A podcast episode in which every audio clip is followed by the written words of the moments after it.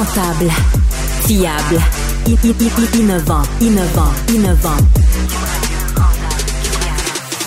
Avec eux, ça risque de fluctuer. Mais soyez rassurés, vous serez en croissance sur le marché. Francis Gosselin. Philippe Richard Bertrand. Un duo qui prend pas ça pour du cash. Bonjour et bienvenue dans ce nouvel épisode. J'espère que vous allez bien. En mode hebdomadaire maintenant, Philippe Richard Bertrand, est-ce que ça te rend heureux au cœur? Yes, très très content de pouvoir Euh, continuer la belle continuer, aventure. ouais. Exactement. Je rappelle aux auditeurs qui nous écoutent, qui nous aiment, qui nous suivent, on en a quand même de plus en plus, qui peuvent toujours nous écrire studio@cube.radio ou bien nous écrire à Philippe ou moi là, sur LinkedIn, Facebook, euh, TikTok, Instagram. J'ai plus Snapchat. Non, moi non plus. Moi, je l'ai jamais vu. Faut, se- faut se focusser. Se concentrer. Dis-je, la personne la moins focusée de l'univers. Euh, Philippe, on fait une petite revue de l'actualité. C'est hebdomadaire maintenant, fait que c'est des nouvelles. de, la, euh, de la- de dernière semaine. Euh, je sais que toi-même, tu es quotidiennement là, au, au micro ici à Cube, moi aussi avec Mario. Fait qu'on on va passer ça. Puis j'ai fait comme euh, revue d'actualité, débat. Tu sais. Fait que, euh, on se chicane en même temps que les nouvelles arrivent. Euh, première affaire, Philippe, euh, que- qui a attiré moi, mon attention, on observe euh, une forte diminution de la dette des ménages au Canada euh, depuis le début de l'année. Au début de l'année, il y avait eu comme un pic. On était à 184% euh, de dette sur revenu. Ça a baissé à à peu près 180 dollars, 1,80 excuse-moi, ou 181% Euh, Donc, c'est c'est plutôt une bonne nouvelle. Euh, je, évidemment, il y a plusieurs facteurs qui expliquent ça. La première chose, évidemment, c'est que les taux sont rendus tellement élevés euh, que qu'est-ce que font les gens quand ils ont une pièce? Ils la garochent sur leur hypothèque, probablement. Et donc, ça fait partie un peu, je pense, d'une stratégie là, de, de, réduction de la de dette. réduction de la dette. Je veux dire, même moi, Phil, tu sais, on en a parlé Ouais. cet été, je suis sur un foutu taux variable. Euh, avec ma blonde, là, on a fait ça. Là, quand on a un peu d'argent de plus là, qui traîne, on l'envoie à la banque. Là, on a fait un système. Tu sais, la banque, notre, notre crédit hypothécaire nous permettait, Ouais. dans le fond, là, un peu de flexibilité. Euh, donc, ça fait réduire notre endettement total. là. Finalement, c'est un petit peu Mais ça. est-ce que tu penses game. que ça peut être aussi en lien avec euh, les chèques que le gouvernement a distribués? Je sais pas. Ou c'est moi, pas- euh, c'est pas assez C'est drôle parce que j'ai eu un, un échange sur, sur LinkedIn. Là, je, je publie beaucoup de. Maintenant que Facebook nous interdit de, de le faire, j'utilise beaucoup plus LinkedIn moi, pour diffuser nos, nos, nos contenus. D'ailleurs, s'il y a des auditeurs qui nous écoutent, hum, préconisons ce, ce média maintenant. Euh, mais il y a un économiste là, de Québec qui s'appelle Mathieu Marchand, avec qui je, je, je suis souvent d'accord et parfois je me chicane. Euh, je le salue d'ailleurs. Mais Mathieu qui me disait en fait que justement, il y avait des études qui avaient montré qu'une grosse partie de ce 500 $-là euh, avait été justement, Phil, utilisé pour rembourser des dettes et non pour euh, de la consommation, ce qui est assez étonnant pour moi. Oui, parce qu'en fait, l'e- l'effet que ça aurait dû faire sur l'inflation, c'est tellement tout contradictoire, des fois, toutes ces, ces nouvelles-là, Francis. Pour quelqu'un, toi, c'est sûr que tu es économiste, mais techniquement, cet argent, la Banque du Canada a augmenté les taux pour réduire l'argent en circulation. Le gouvernement a remis de l'argent en circulation. Donc Ouais. là, tu sais, les deux mesures s'annulaient un peu. Mais tu sais, la théorie économique, là, je ne veux pas faire mon petit chien connaissant, mais en général, quand tu reçois de l'argent inattendu, Phil, ce que, ce que tu sais, la théorie des comportements, la plupart des gens le dépensent. Mais apparemment, pas cette fois-ci.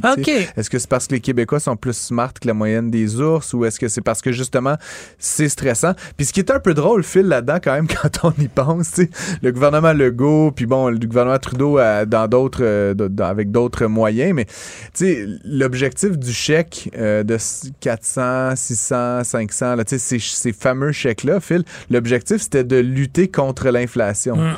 puis là, soudainement, ben, t'apprends que la plupart des gens, ils l'ont pris, puis ils ont Ouais, fait quoi? Ils ont remboursé leur hypothèque. Mais c'est comme, mais là, est-ce que c'était pour lutter contre l'inflation puis le prix de, de, de, de, de l'épicerie? Apparemment pas. Euh, mais donc, euh, ceci dit, s'il y a des gens qui nous écoutent, je continue de penser que dans une période comme on vit actuellement, où le taux est élevé, puis il va rester là. Hein, je sais pas si toi, Non, je suis optimiste, 100% mais- d'accord avec toi. Mais tu sais, ça risque d'être au Minimum pour moins un, an. Ouais, Ouais, c'est ça, avec toi. Ben, c'est pas une mauvaise stratégie que de rembourser son hypothèque euh, par son hypothèque ou d'autres prêts hein, soit dit en passant, là, parce qu'il y a des gens qui ont des prêts personnels. Puis, puis souvent, le taux hypothécaire, c'est le meilleur taux qu'on a. Non, c'est ça. Non, mais c'est une carte de crédit à 18% ben, ou une carte de crédit de deuxième chance. 500 dollars. mêlé sans carte de crédit. Mêlé sans carte de crédit. Puis, ultimement, ce qui est intéressant là-dedans, c'est que ce 500 dollars, il fructifie comme un peu à l'inverse, c'est-à-dire que c'est de la dépense que tu n'auras pas, euh, quelque part, que ce soit de l'hypothèque ou des cartes de crédit ou d'autres types de prêts. Ben, dans un scénario où tu n'aurais pas fait ce remboursement-là, tu n'aurais pas remboursé cette dette-là, tu aurais payé de l'intérêt là-dessus pendant toute l'année. À la fin de l'année, ton 500, il aurait été 550 euh, mhm. ou, 530. Donc, tu as, sauvé de l'argent, d'une certaine C'est quasiment comme si tu faisais un rendement dans une certaine mesure. Donc, euh, moi, évidemment, comme je te dis, c'est ce qu'on fait avec, ma, avec ma blonde en ce moment. Euh, c'est quand même. J'ai acheté ma maison il y a un an et demi, moi. c'est ça. Je donne beaucoup de conférences en économie. je, parle de ça. Puis souvent, je croise des gens qui, justement, viennent me voir après. Puis comme, tu sais, moi, j'ai 60 ans, ma maison est payée. je suis comme, well, oh, fuck you. non, mais tu sais, c'est comme, c'est tant mieux, mais en même temps, c'est sûr que les gens que ça pénalise le plus, ce sont ceux qui viennent d'acheter dans les années plus récentes, et surtout ceux qui sont à taux, à taux variable ou ceux qui ont pris des courtes échéances. mais encore une fois, euh, moi, je, demeure perplexe par rapport à toutes les données qui peuvent sortir parce qu'il n'y a pas plus tard que quelques semaines, on parlait qu'il y a une étude qui était sortie que l'ensemble des Canadiens étaient à 200 dollars d'arrivée. Là, puis là, il y a une dette des ménages. Je sais plus euh, où ils sont rendus par rapport à ça, mais, euh, mais évidemment, les, les coûts de, de, de, de, logement, d'épicerie qui sont. Puis c'est ça aussi, Phil, dans, tout ça, ce sont des coûts qui sont qu'on appelle incompressibles. Hein. Tu, tu peux pas vraiment à moins d'aller euh, ben, habiter en dessous d'un pont. Là. Puis on parlera d'itinérance un peu plus tard, mais, mais tu sais, en tout cas pour moi puis pour bien du monde, c'est pas vraiment un choix. Il faut payer le loyer. Tu peux pas arrêter de manger. Faut manger, tu sais. Fait que c'est pas comme si euh, en économie, on, on parle souvent qu'il y a des produits qui sont euh, des, des alternatives. Là, fait que si le prix d'un bien augmente, tu tournes vers l'autre bien, mais quand tout le panier d'épicerie augmente, évidemment, ben, tu n'as pas vraiment d'alternative, donc tu es un peu pris avec ça nouvelle que moi j'ai vue, euh, je sais pas si les gens sont rendus complètement fous, mais les valeurs boursières de certaines entreprises sont rendues stratosphériques. Hmm. Puis c'est à se demander si on est-tu dans une bulle de spéculation? Est-ce que les gens sont en train de sortir d'un, d'un type d'investissement? Puis, mais tu sais, quand on parle de euh, Nvidia, qu'on parle de ARM, tu sais, les valeurs selon toi, est-ce qu'ils font du sens? moi, moi, je comprends plus les ratios qu'il y a en arrière de certaines valeurs. Euh, ben là, aujourd'hui, c'est ça, c'était ARM, c'est une nouvelle entreprise là, qui, euh, qui est dans le domaine des semi-conducteurs, tout ça, qui, qui fait ça. Euh, c'est une entreprise intéressante, Phil, pour moi, quand on regarde un peu cette histoire-là. Tu, tu, connais SoftBank, ça dit quelque chose? Effectivement. SoftBank qui a été quand même assez malmené ces dernières années. C'était un gros investisseur dans WeWork. Ils ont perdu, mais comme des dizaines ah. de milliards ah. de dollars là-dedans. Et donc là, ils viennent de faire un genre de coup de circuit. Tu sais, on dit qu'en capital de risque, et tout ça, c'est souvent... Euh, un sur dix, un sur dix. C'est juste qu'idéalement, tu mets des petits montants. tu perds ou tu gagnes une fois sur dix. Ceci dit, ARM Holdings, donc, qui est entré en bourse euh, jeudi, là, le 14, euh, était détenu par SoftBank. Donc, ils avaient acheté cette entreprise-là 32 milliards de dollars il y a quelques années, quelques mois. Euh, donc, ça est rentré en bourse. Puis ce qui est intéressant, ils ont juste mis 10% en bourse. Donc, ils contrôlent encore 90% de la compagnie. Eh bien, le prix de l'action a explosé dans la journée, Phil. Et ça a donc euh, valorisé l'entreprise à 60 milliards de dollars. Donc, tu sais, il y a des jours comme ça, tu rentres euh, à la maison, chérie, j'ai fait 30 milliards de profit aujourd'hui. donc, tant mieux d'une certaine manière pour SoftBank, qui a quand même la réputation, c'est une, une, institution japonaise. Ouais, c'est un conglomérat. C'est un conglomérat, mais qui ont quand même la réputation de prendre des gros paris sur des entreprises, entre guillemets, euh, tu sais, le fun, des entreprises. C'est pas. Euh, ils sont pas très conservateurs, on va le dire comme ça. WeWork, c'était le. Non, non, mais WeWork. C'était un bon exemple. Ils sont venus les sauver. Qui ils ont perdu l'argent. Ouais, c'est ça, exactement. Et donc, les gens sont-ils devenus fous? Ben, moi, c'était une autre affaire, Phil, qui me frappait. Euh, je lisais les, les résultats de, de Nvidia, là, qui est l'autre gros acteur, Phil, dans, dans cet univers-là. Nvidia, on rappellera qu'ils fabrique des, principalement des cartes graphique. Euh, et euh, donc, ils avaient fait une annonce en début d'année en dévoilant leurs résultats qui étaient supérieurs à ce qui était attendu en disant ça va encore s'améliorer. Donc, en, je, je connais pas le mot français, mais on appelle ça du guidance, c'est-à-dire tu tu dis au marché ce que sera ton revenu là, dans les prochains trimestres. Et donc, ils ont fait ça en début d'année. Ça l'a fait exploser le prix euh, de leur action. Et euh, depuis, euh, l'action est toujours là, à des niveaux qu'on pourrait dire stratosphériques. Donc, Nvidia s'est joint au club très sélect des entreprises dont la valeur est supérieure à un trillion, trillion de dollars. Donc, moi, j'en perds mon latin, le trillion de dollars. ils sont quelques-unes, Apple, Amazon et tout ça, qui sont dans, ce club Microsoft qui sont dans ce club-là. Et ce qui est très étonnant, Philippe, quand je regardais ça, c'est qu'ils ont des revenus, oui, qui ont doublé. Là. Tu sais, c'est excitant là, quand tes revenus doublent. Tu sais, ah, ben, c'est augmentation. Euh, as-tu vu leur augmentation? 101 oui, 173 mais, mais même à ça, là, juste, faisons de l'arithmétique. Ils ont doublé, c'est bien, mais le, résultat auquel ils arrivent pour le trimestre, c'est quand même 13 milliards. Tu sais. fait, un trimestre. Un trimestre. Mais, mais même, ce qui est excitant, c'est beaucoup d'argent. Mais mettons, fait, ça, donc qu'ils font ça à l'année, 13 milliards, ben fois 4, là, il y a 4 trimestres, ça fait 52 milliards. L'entreprise vaut un trillions ah de dollars. Tu vois, il y a juste comme un disconnect. Puis ça, c'est des revenus, Phil. C'est pas des, c'est pas la ligne d'en bas. C'est pas, pas, des profits. C'est une entreprise très profitable de mémoire. Ils font quelque chose comme 40% de marge nette. Là, ça n'a pas de maudit bon sens, mais, mais ça reste quand même qui va acheter, mettons que tu veux l'acheter au complet, 1,1 trillion de dollars, là, 1100 milliards pour une entreprise qui en génère 52 de chiffres d'en haut, donc probablement, je sais pas, 20 de chiffres d'en bas. Ça, ça a comme c'est pas ça les multiples qu'on voit mais, au dragon à la télévision. non, mais quand tu regardes aussi la stratégie, ils ont racheté aussi des actions l'an mhm. passé. Tu sais, quand une compagnie peut se permettre de mettre comptant, là, parce que tu peux pas, pour acheter des actions, la plupart du temps, tu peux pas emprunter. Comprends? Mmh, OK, parce que c'est. Mais là, ils ont utilisé 3,2 milliards de dollars pour racheter leurs propres actions, donc faire une plus-value à un nombre X d'investisseurs. Alors, tu sais, honnêtement, c'est ça qui donne ces, ces valeurs-là. Mais ça va être à se demander c'est quoi les ratios qu'on utilise pour calculer cette, cette valeur-là stratosphérique? Sais, parce que là, on n'est pas sur. Euh, tu sais, des fois, des fois, dans certaines industries, on est, on, voit. Euh, tu dis, ah, OK, c'est cinq fois les d'IA. Oui, c'est ça. les, bidas, c'est le, le bailleur. Le bailleur, le bénéfice Mais tu sais, là, on n'est pas là, là. Ouais, mais là, on est à. Hey, je pense. J'essaie de le calculer, je n'étais même pas capable. Tu sais. C'est mille fois non, c'est comme 50 fois. Tu sais, puis euh, parce sur les bidas, ils font. Ben, je, je, prends des hypothèses, Phil, mais ça reste, Phil, tu sais que juste pour euh, mettre les auditeurs en, en, en, en, situation, une entreprise généralement, euh, tu sais traditionnelle, elle va se vendre à 5 fois, 7 fois son BAYA. Puis les entreprises très avant-gardistes, technologiques, avec un fort potentiel de croissance, ils vont se vendre des fois 18 fois, 20 fois. Là, on est comme à 50, 60, 70 fois le Mais c'est ça, je te dis. Mais, mais on dirait que c'est une bulle. Juste pour faire le calcul d'une façon différente, là, c'est, c'est comme dire, c'est comme, dans le fond, le, ce ratio-là, c'est que c'est quasiment le le nombre d'années possiblement que ça va te prendre avant de récupérer ton argent. Là, tu comprends? Fait que 70 fois, il faut vraiment que l'entreprise a continue à grandir très, très, très rapidement pour que ce nombre-là il diminue.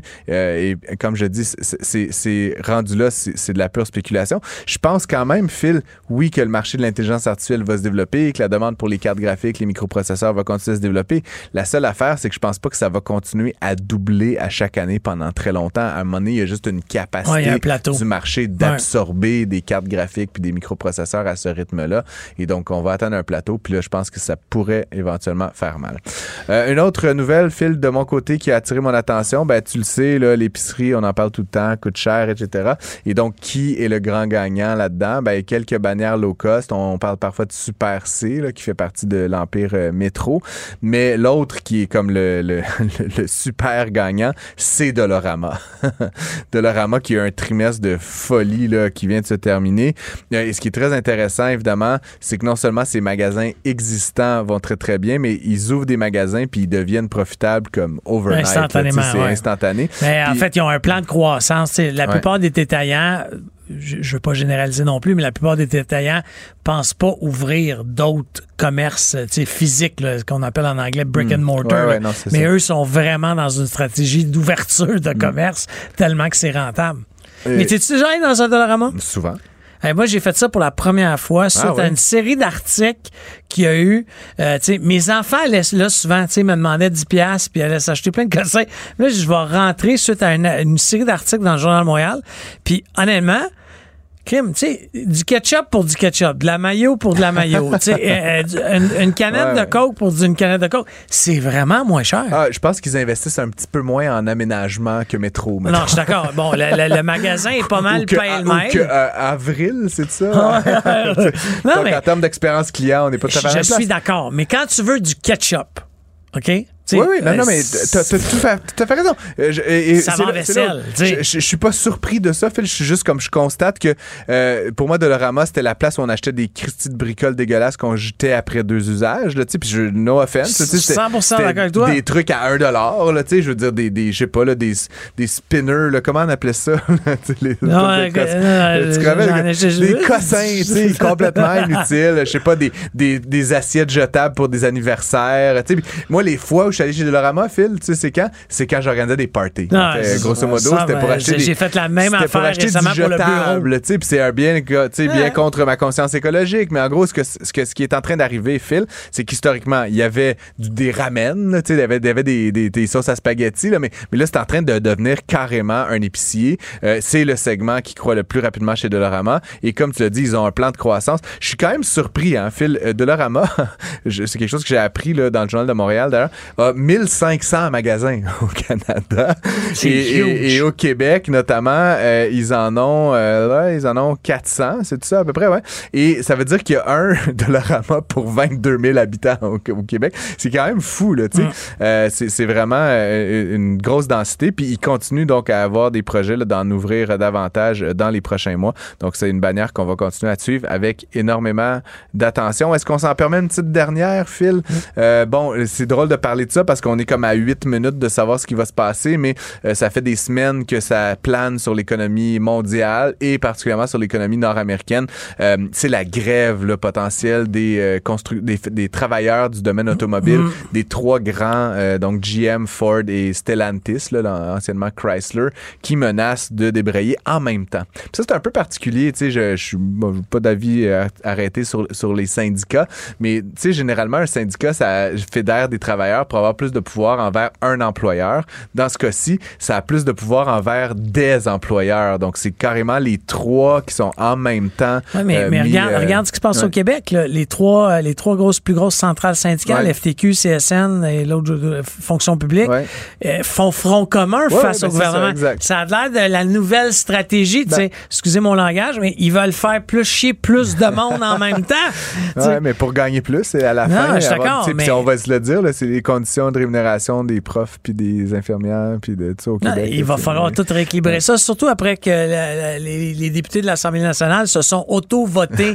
30% d'augmentation de salaire. Bon, je vais revenir rapidement sur les autos. Les autos, je voulais juste peut-être donner un peu de contexte pour ceux et celles qui n'ont pas suivi l'affaire. C'est euh, évidemment, il y a eu des années difficiles hein, dans le domaine de l'automobile. Puis c'est des c'est les constructeurs américains qui historiquement avaient des conditions beaucoup plus avantageuses que les compagnies euh, japonaises et coréennes qui ont des capacités de manufacture aux États-Unis. Genre, ils gagnaient 30-40% de plus. Il y avait des gens de job bank où tu étais comme assuré d'avoir un emploi. Bref, c'était un peu, tu sais, les Sketch. ben, les syndicats avaient bien négocié dans les années 80. Et donc, quand est arrivé euh, 2008 notamment, que tu te rappelles, GM a dû être bail-out, il était en faillite, etc. Ben, Euh, au Canada, by the way, on a radié cette date-là dans la Gazette du gouvernement. On a fait euh, merci de vous avoir prêté un milliard, on va l'oublier. Ceci dit, donc, depuis ce temps-là, Phil, les affaires vont bien aux États-Unis pour les Tu le sais, le prix des automobiles a augmenté en moyenne très rapidement. Là, je pense que ça a quasiment doublé au cours des 5-6 dernières années. Le véhicule moyen vendu au Canada avait une valeur de 60 quelques mille dollars l'année dernière. Ça n'a aucun sens.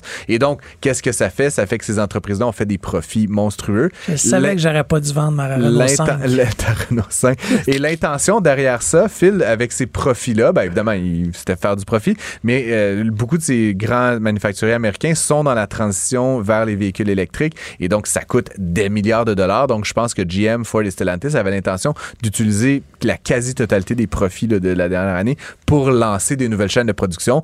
Et le syndicat dit, oh là, pas si vite. Il demande des augmentations de salaire de 40% C'est une pas pire augmentation. Ça se décline en 20% demain matin, puis ensuite 5% par année pendant 5 ans. Euh, aux dernières nouvelles, comme je dis, on va en savoir plus le jeudi 14 septembre à la fin de la journée aujourd'hui. Euh, mais euh, donc, il y a eu une contre-offre qui a été faite. Je pense GM et Stellantis, Ford, je sais pas ce qui se passe, mais de 18 C'est quand même des Christy de bonnes augmentations. Le 18 demain matin, là, bon, il y a Tristan Régie qui, qui prépare sa stratégie syndicale lui aussi. Euh, mais tout ça pour dire, euh, ça va être à suivre. Puis si la grève se déclare, selon mes estimés, là, puis selon ce que j'ai lu, il y a à peu près 800 millions dans le fond du, du UAW, donc du syndicat, euh, et ça coûte environ 70 millions par semaine. Donc ils auraient assez d'argent pour être toffés 10 semaines. T'imagines le bordel innommable. Ah, puis ce que ça veut dire. Ils sont déjà en retard. Si on parle de, vous et moi, là, ça veut dire éventuellement que si vous avez. T'auras pas euh, ton auto. T'auras pas ton auto, mais si tu l'as, hold on to it parce qu'il va y avoir un beau marché de la revente pendant cette période-là. Euh, ça risque de Achetez-vous des minounes. Ça risque de faire augmenter le prix des véhicules encore une fois, euh, Philippe Richard Bertrand au Canada. Donc c'était notre revue d'actualité, nouveau format, un peu plus long, un peu plus débattesque, mais je, si vous aimez écrivez-nous studio@cube.radio. Trouvez-nous sur LinkedIn, Philippe Richard Bertrand ou Francis Gosselin. On est toujours ravis d'échanger avec vous et on va continuer ça dans les prochaines semaines avec de nouveaux débats. Restez connectés. Tout ce que vous avez manqué est disponible sur l'application ou en ligne au cuberadio.ca.